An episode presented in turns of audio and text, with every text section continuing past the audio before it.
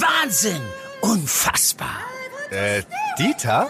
Das findest du gut? Nee, nicht die Super Null. Das super Angebot hier ist doch mega! Das neue Google Pixel 6 ab nur einem Euro von Mobilcom Debitel. Mega Deal inklusive Google Bluetooth Kopfhörern. Jetzt sichern auf freenotdigital.de. Wir wollen keinen Alarmismus verbreiten. Jeder, der derzeit erkrankt wird, auch versorgt. Aber wir stehen erst am Anfang des Winters und wir wissen, dass ja auch noch viele Fälle von starker Influenza, die üblichen Wintererkrankungen dazukommen und auch das Virus wieder kräftig wütet. Die Corona-Zahlen steigen und es wird diskutiert, wann soll es für wen die Booster-Impfung geben? Und sollten die Impfzentren dafür wiederbelebt werden?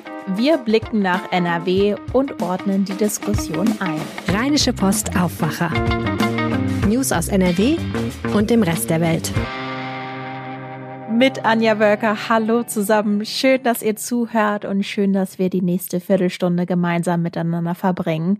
Und wenn ihr am Ende sagt, euch gefällt der Aufwacher sehr gut, dann abonniert ihn doch sehr gerne in eurer Podcast-App bei Spotify, Apple Podcast oder Google Podcast. Das würde uns sehr freuen. Die Corona-Zahlen steigen in NRW und deutschlandweit. NRW-Ministerpräsident Hendrik Wüst fordert deshalb jetzt auch ein schnelles Treffen von Bund und Ländern, um darüber zu sprechen. Bundesgesundheitsminister Jens Spahn, der drängt derweil auf Boosterimpfungen auf breiter Front und will, dass die Länder dafür wieder ihre Impfzentren öffnen. Wie müssen wir die aktuelle Corona-Lage einordnen und die Debatte über Auffrischungsimpfungen verstehen? Darüber sprechen wir jetzt mit Wirtschaftsredakteurin und Impfexpertin Antje Höning. Hallo Antje. Hallo Anja. In NRW liegt die sieben Tage Inzidenz bei über 100. Covid-Patienten haben am Dienstag knapp sieben Prozent der Intensivbetten in NRW belegt und die Hospitalisierungsinzidenz lag bei 2,66. Das sind jetzt erstmal einige Zahlen und verschiedene Werte. Zusammengefasst, wie müssen wir denn die Corona-Lage in NRW aktuell verstehen? Ja, man wundert sich schon, als wir äh, in der vergangenen Saison bei einer Inzidenz von über 100 lagen, griffen ja zahlreiche Maßnahmen und äh, es war vor genau einem Jahr ging ungefähr das Land in den Lockdown, weil die Zahlen so stark ansteigen. Heute äh, ist so ein bisschen die Stimmung, die Inzidenzen gehen hoch, äh, so what? Was geht uns das an? Das ist natürlich ganz gefährlich, weil auch die Zahlen, auf die es jetzt ankommt, gehen doch schon bedenklich stark nach oben.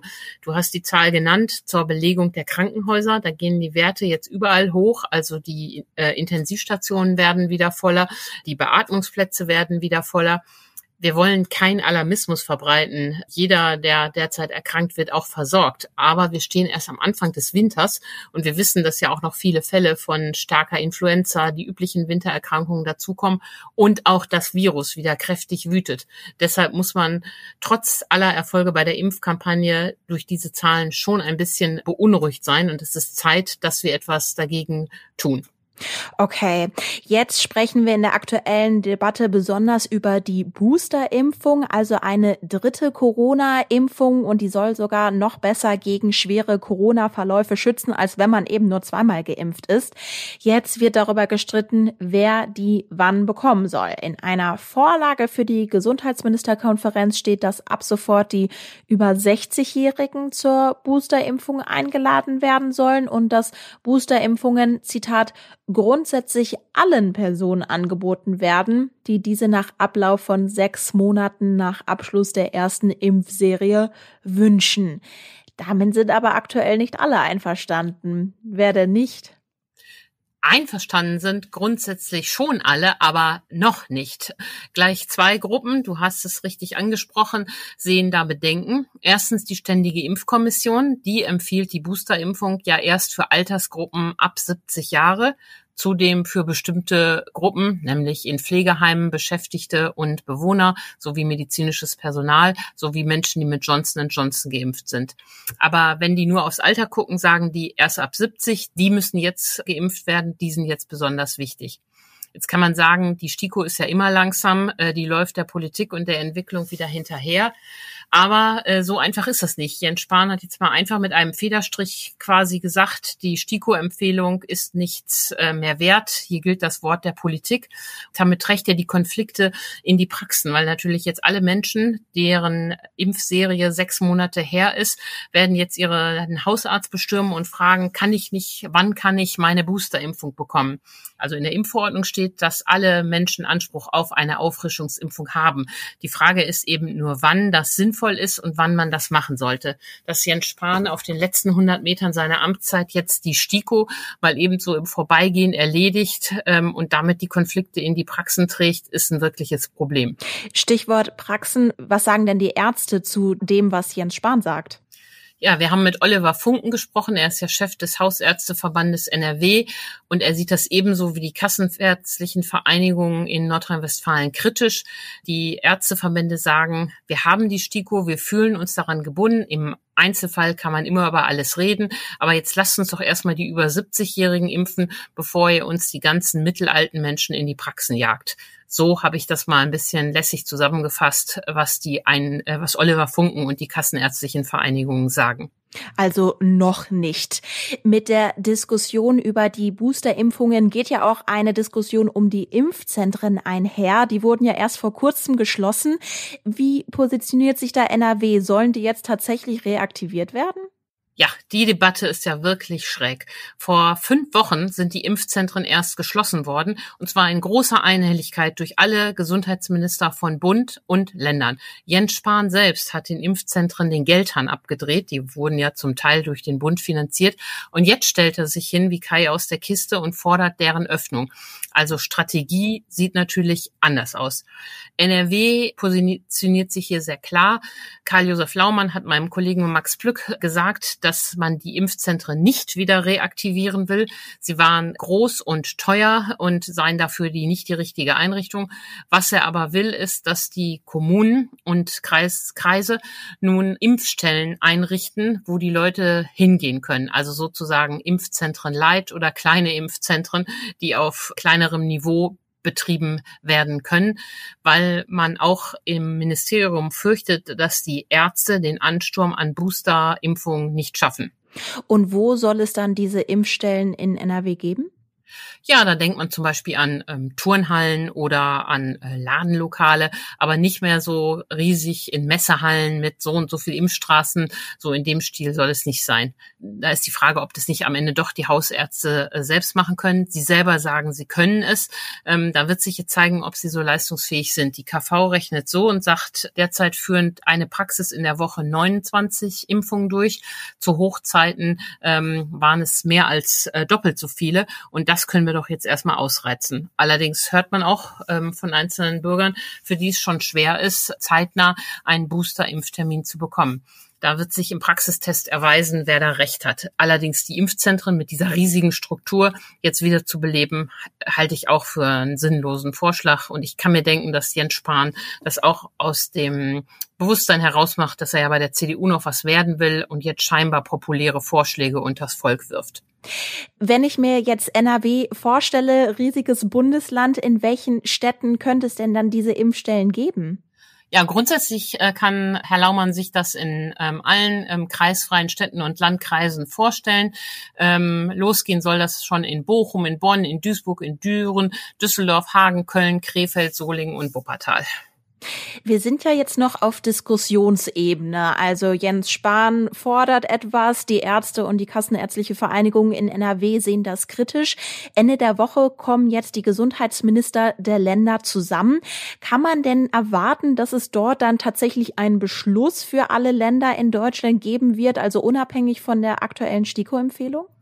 Ja, das kann sein. Die Gesundheitsminister haben sich ja schon mal ähm, über die STIKO-Empfehlung hinweggesetzt, beziehungsweise einer STIKO-Empfehlung vorgegriffen. Und zwar bei dem Thema, wie, was sollen Menschen tun, die zweimal mit AstraZeneca geimpft worden sind. Da sagt die STIKO bis heute nicht, dass die eine Boosterimpfung brauchen. Die Gesundheitsminister der Länder haben aber auf ihrer Konferenz im Spätsommer schon damals empfohlen, wer zweimal AstraZeneca bekommen hat, sollte sich um einen Booster bemühen. Und zwar sechs Monate nach Ende der Impfserie. Und ich könnte mir vorstellen, dass es auch ähm, diesmal einen solchen Beschluss geben könnte. Und äh, selbst die STIKO hat jetzt in Aussicht gestellt, ob sie denn ihre Empfehlung perspektivisch nochmal ändert. Und zwar weniger mit Blick auf die einzelnen Betroffenen, sondern mit Blick auf die Gemeinschaft, weil auch sie mit großer Sorge sieht, wie sich die gesamten Infektionszahlen entwickeln. Denn leider lässt sich ein Drittel der Menschen in Deutschland noch immer nicht impfen und schadet damit den Kindern, die sich noch nicht impfen lassen können und den Alten, bei denen der Schutz nachlässt. Dann werden wir natürlich Ende der Woche mögliche Beschlüsse natürlich im Blick behalten. Danke dir, Antje, für die Infos und die Einordnung. Vielen Dank, Anja. Und wir sind tatsächlich schon im November angekommen. Ich habe jetzt gerade auch tatsächlich meine Winterjacke zum ersten Mal rausgeholt. Und die Jacken unter uns, für die bedeutet das, ein ganz besonderes Datum steht an, der 11.11. .11. Und anders als im letzten Jahr sind sehr viele Menschen geimpft. Die Karnevalisten, die wollen dieses Jahr definitiv feiern. Doch wir haben ja gerade drüber gesprochen, die Corona-Zahlen steigen leider. Die Frage ist also, was findet tatsächlich statt und wie reagieren Veranstalter und Wirte auf die steigenden Corona-Zahlen? Das weiß NRW-Chefreporter Christian Schwertfeger. Hallo Christian. Hallo.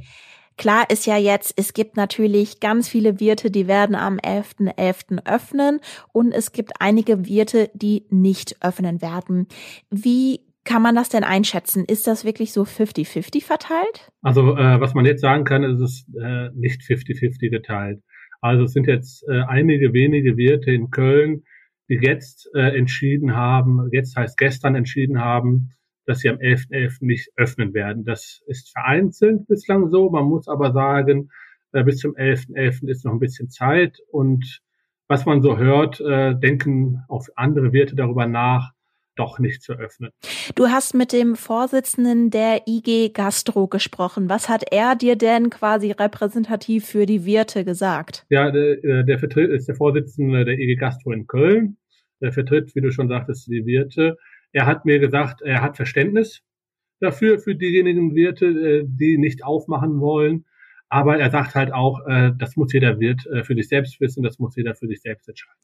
Der Mann heißt Martin Schlüter und betreibt selbst ein Brauhaus und er gehört eben zu denjenigen, die feiern werden. Was hat er dir denn für sich selbst und für sein Brauhaus erzählt? Also er ist erstmal froh, dass wieder gefeiert werden darf. Ja, also er ist Karnevaliste durch und durch und freut sich einfach, äh, dass er wieder mit anderen Karneval feiern darf. Man erinnert sich das letzte Jahr äh, soweit ich weiß, war da nichts mit Karneval feiern zum 11.11. .11. Und deswegen ist er halt sehr froh, dass er jetzt feiern kann.